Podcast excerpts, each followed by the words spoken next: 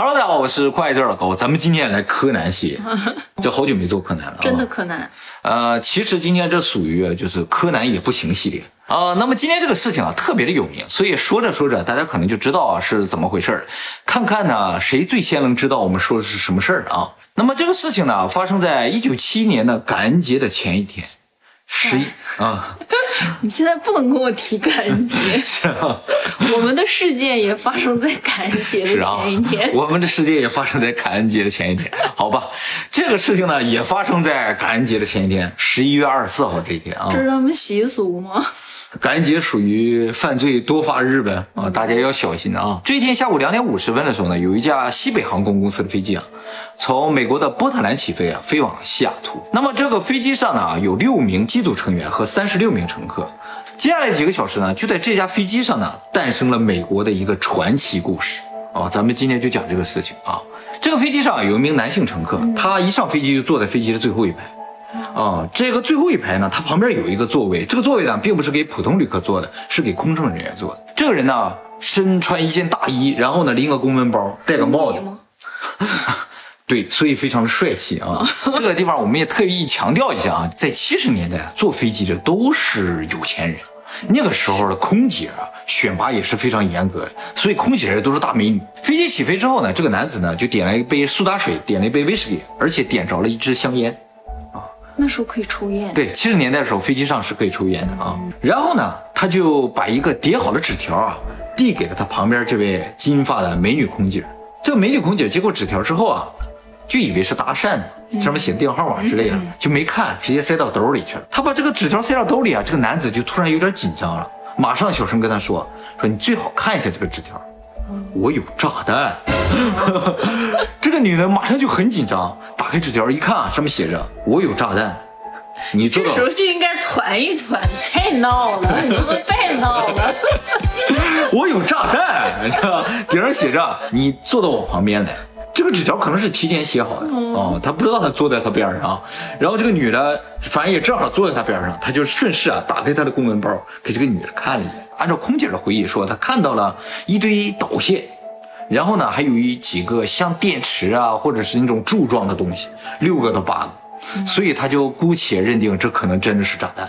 这个男的马上就跟空姐说：“你不用紧张，你只要把我的要求传达给机长就可以了。”他说啊，他要一万张二十美元面值的现金放在一个包里，然后呢要四个降落伞，四个，而且特别强调是手动降落伞啊、你不跳过伞吗？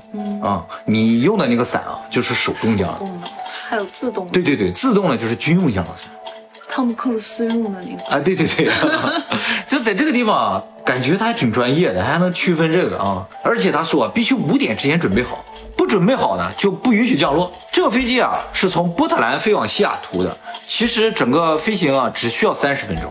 它两点五十起飞，按理来说三点多就该到了。那有那么多燃油吗？嗯，可能有吧，反正他就这么要求了，你就地面就尽快准备呗。而且他说，他一收到前个降落伞，会立刻放掉所有的人质，然后特别强调不要耍花样啊，如果耍花样我就引爆炸弹。空姐呢就把这个事情呢传达给机长了。机长一听他的描述啊，就好像真的有炸弹啊，就马上联系地面了啊。这个地面马上就报了警，FBI 再加上西北航空公司啊，几方啊都通了话。他们一合议啊，说咱们还是听劫匪的吧，是吧？他要求什么就什么，反正至少让他先降落再说。地面呢就马上开始准备钱和降落伞。嗯，这个飞机啊飞了三十分钟就到了这个西雅图，然后就一直在西雅图上空盘旋。其实，在这整个过程中啊，飞机上的乘客是不知道飞机被劫持的。哦，那还好，不紧张。对，这空姐传达完了之后啊，还回到她的座位，就坐在这个人的旁边。嗯，这个人呢还戴上了墨镜啊，显示非常的轻松。然后飞机就在这个上空盘旋，机长就跟乘客们解释啊，说我们飞机遇到了点机械故障啊，大家稍等一下，我们很快就会降落。结果盘旋了两个小时，反正地面就准备好了。在五点二十四分的时候呢，地面准备好了，就联系了机长，机长就告诉这个人，这个人说好可以降落了。于是飞机在五点三十九分降落在了西雅图。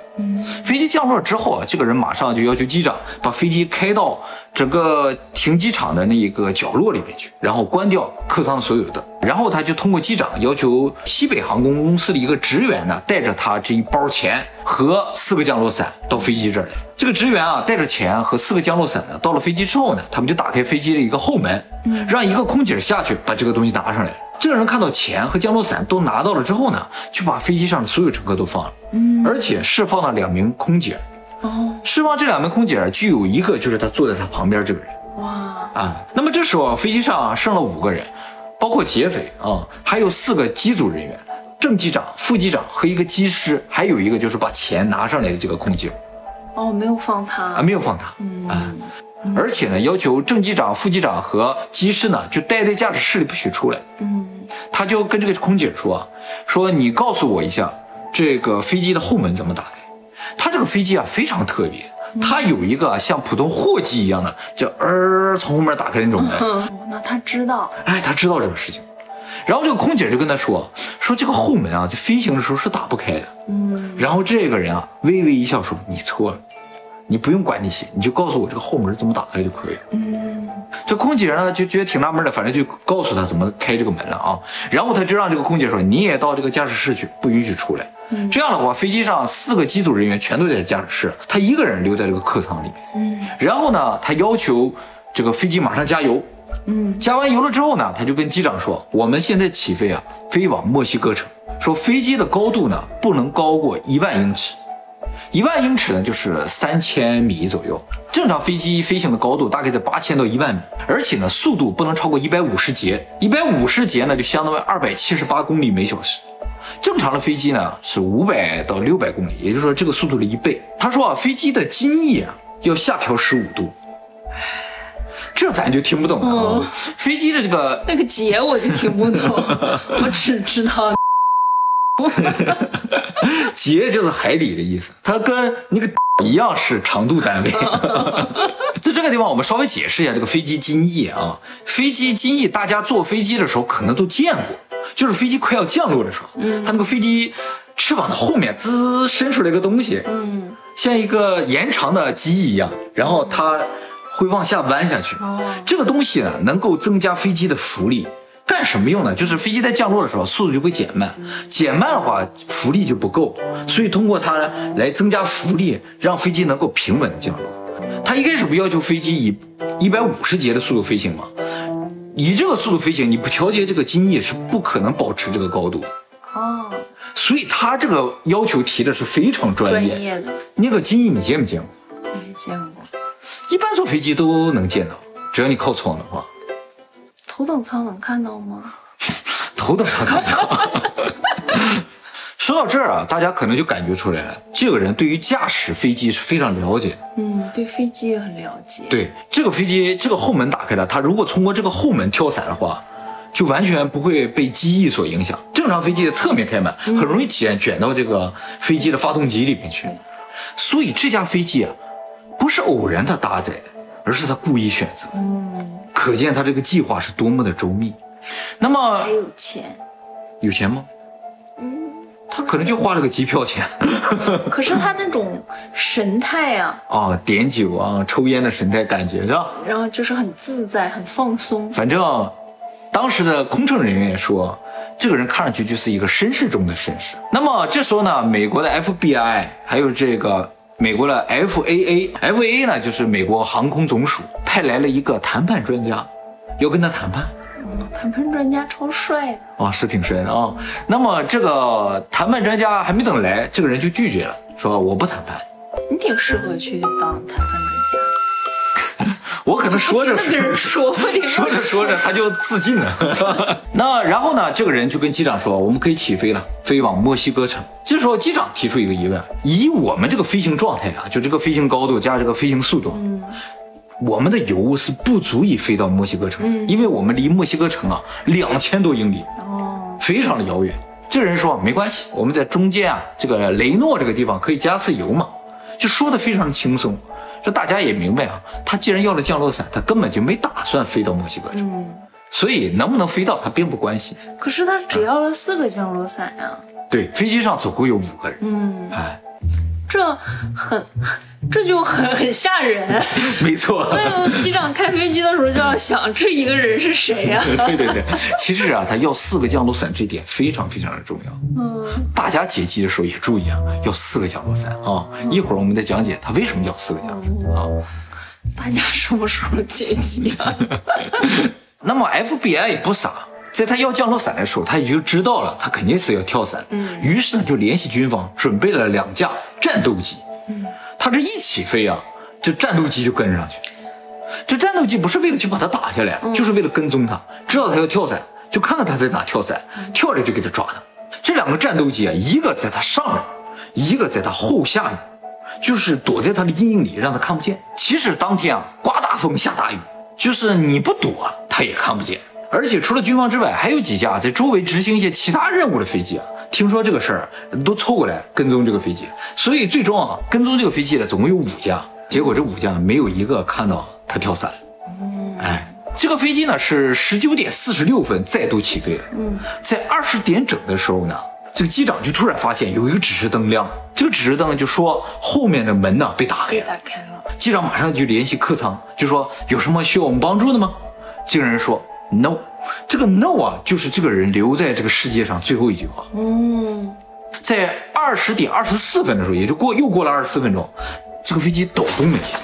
嗯，他们就觉得，哎，这后面这个架子可能被人放下去了，有人跳伞了。嗯嗯，然后马上就记下来一下飞机现在的坐标。但是呢，机长也没有立刻就到后面去确认，继续开着飞机，一直开到了十点十五分，不要跟后面说话慰问、啊。他没敢说。为什么呢？我也不知道他为什么没敢说，他就一直开，开到了这个加油的那个机场，降下来了之后，他才敢打开这个门一看，哎，这个人已经不在了。就可以问话呀，没有人回话。但是事实上，机长当时就没有问。那一定是中间有什么，no，绝对不是他留在世上最后一句话。然后呢，这个飞机停下来之后啊，他就，嗯，啊，他弄好了。当飞机停下来之后呢，这个机长马上就到客室一确认，这个人就已经不在了。啊，当然了，他的所有东西也都带走，但是帽子都带走了，帽子都带走了，钱、降落伞两个带走了，剩了两个。但是呢，他留下一样东西，他留下一条领带。为什么？不知道。这两个降落伞后来分析啊，发现啊，这两个降落伞被拆开了。嗯，这个降落伞的绳子被人割割下来，估计是用来捆钱。他把这个钱啊捆在自己身上跳伞，反正公文包那些东西怎么拿走就不知道了、啊。但是呢，后面五架飞机没有一个看到他跳伞。因为当天天气的天气不好，可能是因为天气不好没人看到。那么就根据飞机上人所描述的大概时间，比如说二十点到二十点二十四分这之间啊，这个飞机可能所在的位置啊，就开始了地面大范围的搜索。嗯，结果这一搜啊，就已经四十几年了，到现在快五十年了，完全没有找到。啊找到了也不能判刑了吧？他所犯的这个案子啊，虽然是劫机，但属于勒索罪。勒索罪呢，在美国是没有时效的，哦，而且整个过程啊，他没有伤人啊，当时的二十万美金等于现在的多少钱啊？那相当多的钱嘛。你想，当时七几年的时候，美国就各种搞太空计划那个时候，那时候都花个一亿两亿美金就可以搞个太空计划了。二十万美金的话，那估计现在也得二百万美金了，也没有很多，也没有很多。我们可以给他五万美金。对，不多。这个事情啊，一下子就成为了美国当时最大的新闻。不光美国的警察、美国的军方、美国的一些私人团体啊，都参与到这个案件的调查之中。就在这个飞机的沿线上，都在这找，嗯，什么山呐、河呀、湖啊，都到底下去找，这怎么找呀？什么都没找着。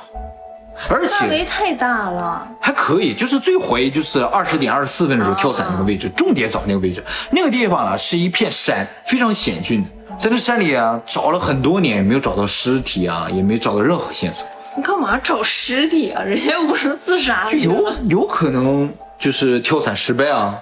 这个案子呢，其实有几个线索，这个我们给大家说一下。第一个呢，就是这个嫌疑人呢，他是用现金买的机票。是一张单程的机票。第二个呢，这个人呢身高一米八零左右，四十岁以上。他登机的时候呢，使用的身份证上面显示他叫丹库珀。这个丹库珀后来调查，当然肯定是假名字了啊，是美国漫画中的一个飞行员英雄的名字。后来呢，在飞机上找到了很多的指纹，但是这些指纹后来一点点排查，一点排查，除了十一个不完整的指纹之外，剩下都排查掉了。也就是说，这个人没有留下指纹。他不是有喝东西啊？对，但没有留下指纹。难道戴手套了？也不一定啊，他可能连些杯子也都带走了。而且呢，按照我们的描述，大家也知道，这个人对飞机、对驾驶都是极端了解，而且肯定精通跳伞。后来啊，在这个领带上找到了 DNA。嗯。但是呢，这是过了很多很多年之后了，七几年那个时候还没有 DNA 技术啊。后来找到这个 DNA 呢，也没有能够确定嫌犯，但是可以用来排除一些嫌犯。嗯，那么这个人既然用了丹库珀这么个名字呢，警察呢就以这个名字为线索也开始找。最首先就怀疑他跳伞那个地方下面有个小镇，他们就在那个小镇上抓了一个人，叫 D.B. Cooper，这个人叫丹尼尔 ·B. Cooper。D.B. Cooper 不是那个 越狱的？对对对，越狱里那个人就引用了这个故事。哦，抓到这个人之后呢，飞机上那么多人都见过这个人，所以所有人都说不是他，就很快就放了。但是媒体啊把这个事情啊炒得很大，所以美国民众都以为那个劫机犯就叫 D.B. Cooper。啊啊，于是 D.B. Cooper 这个名字就成为了美国的一个传奇。但其实那个人登机的时候是叫丹库珀啊。那么这个事件呢一直在调查。调查了很多年，直到九年后，这个事情有一个重大的进展，就是有一个八岁的小男孩，在哥伦比亚河周围露营的时候，他在这个河边的淤泥里发现了三捆钱，这个钱已经腐蚀的不像样子，但是呢，钱上的号还保留下来了。这一查，就是他当时那二十万美金里的钱。其实 FBI 当时啊。把这个钱给他之前，把上面一万张的钱的号全都记下来。这三捆呢，总共是二百九十张，啊，五千八百美金。但是呢，剩下的钱就完全找不到了。找不到到什么程度啊？就是因为当时号都记下来了嘛。美国从那之后，所有的银行这自动提款机也好，银行柜台也好，都没有再出现任何其中的一张。也就是说，他完全没有用过这些。所以有些人就怀疑他死了。因为它那个高度虽然不是很高，三千米，嗯，但那天风雨交加，而且是十一二月份啊，特别的冷。说那个高空的温度啊，有人说能达到零下五十度，嗯，他一跳出去，直接可能就被冻得不行了，连降落伞都打不开了，可是摔死。他对这些这么了解，怎么会这样？没错，反驳的人就说了，说他这个计划整个就是完美的，嗯，而且他完全知道那天是什么天气情况，他肯定会做相应的这个处理。而且呢，你到现在没有找到尸体嘛？当天就开始找，如果真的是摔死了，那最起码找到尸体或者钱嘛。所以他们就觉得他还活着，嗯，但是活着钱为什么没用过？这就很奇怪。这是在一些卖冰棍儿的地方用，你也不知道呀。卖冰棍儿人收完钱，他只要一存银行，立刻就会发现，也就是说完全没有流通过。哦，啊，不是他没用过的问题，没有任何一个人用过。他们发现这三捆钱啊，就在这个。哥伦比亚河河沿上一直找啊，挖老长了，什么都没找到，就这三块。在两千年附近的时候呢，美国 FBI 还发出了就是推测他长到这个岁数时候样子应该是什么样的一种就模拟画像，嗯，嗯，你看他长得像哪国人？印度人，像印度人吗？英国人。那你感觉他是哪里人？我怎么感觉像大连人？这事情一直到二零一六年七月份的时候，也就是两年前，美国 FBI 呢宣布放弃主动调查这个案子，因为这个案子时间太长，牵扯太大的精力。他如果还活着，多大岁数？如果当时死了，那八十八九十岁了。这个案子总共有一千多个嫌疑人，但最终全部都被排除嫌疑。嗯，因为有 DNA 嘛。对对对，不仅 DNA，那样子就不是啊，一看就不是啊啊！这个事情一结束之后啊，这个人马上就成为了美国的英雄，就老百姓都觉得这个人太神了。而且这是美国历史上唯一一次劫机成功的案子，还没有造成人员伤亡。于是很多人就蹦出来说：“我就是 D.B. Cooper。”他们想成为英雄，你知道结果后来一查都不是啊！而且呢，出来了一堆亡命之徒，就模仿他，就是模仿犯罪去劫机。嗯。这些劫机犯有的被当时就抓着了，有三个人成功跳伞，还还成功降落了。嗯嗯嗯。结果一降落就被抓了。这也就是为什么有些人反驳说他肯定不会摔死，因为三个模仿的都成功降落了。按理来说，这跳伞难度是不大的。可是当天天气不是不好，哎，当时天气可能稍微有点奇怪。我被啊雷击中了。那么刚才说 D.B. Cooper 跳伞那个地方，下面有个小镇，抓了一个人叫 D.B. Cooper 嘛。那个小镇后来就改名，就叫 D.B. Cooper 镇。哦，而且每年啊会在那个镇上举办跳伞大赛。后来大家也都知道，著名的美剧啊里边就加入这么个角色是吧？因为这个美剧里边，这个老头还说啊，说当时要的并不是二十万美金，是五百万美金。美国政府呢，为了不引起民众的恐慌，也为了这个让自己不是那么没面子，于是故意说是二十万美金。有可能，有可能。对 呀、后来这他们不去挖了五百万美金出来吗？是吧？啊，其实啊，也有很多人就到那个山里啊，常年在那挖，嗯，就说有可能他真的摔死的话，钱就在那附近，就去找，啊，好多电影都跟这个有关系。我也看了一个电影叫《掘金三壮士》啊，就讲他们去挖 D.B. Cooper 这些钱，结果找到了一个老头儿，那个老头儿就跟他们说，他这挖了一辈子都没挖到，于是就跟这个年轻人说了一句非常有教育意义的话，嗯，他说你们没有钱，明天可以赚到，但是你们在这浪费的时间，明天就再也没有了。所以大家不要去挖，挖不到的啊。好，我们回到开头，我们提到了一个伏笔啊，就说他为什么要了四个降落伞。以你五岁就能抬头的智商，看看能不能猜出来你不是说他把绳子用来捆钱了吗？啊？对对对对，这是一个原因，其实还有其他的原因。我可能中途跳伞啊，还有机组人员啊，嗯，所以就是你要带着机组人员一起跳伞有可能啊，啊。这样政府就没办法在伞上面做手脚。你果然，你现在已经提升到四岁能抬头了啊！果然是厉害。其实啊，他就为了防止，就是 FBI 在这个降落伞上做手脚，你就要一个，一旦他做手脚，你一跳摔死了怎么办？对不对？所以他都要几个，让人觉得这个降落伞有可能要给机组人员用，他就不敢做手脚。为什么要五个呢？他可能给 FBI 一个错觉，就是说我是准备要开飞机走的，那四个人是要跳伞。或者是我是自己带着伞来，你就给你们机组人员预备四个就好了。对，所以这个四个更巧妙一些，可能性更多一点。假设你是这个飞机的空姐，当时一个人坐在你边上，给你个纸条上写“我有炸弹”，你的第一反应是？我有四个二，我有俩毛呢，不知道四个二两哎，俩王当然是四个二大，两四个二大呀。你果然是。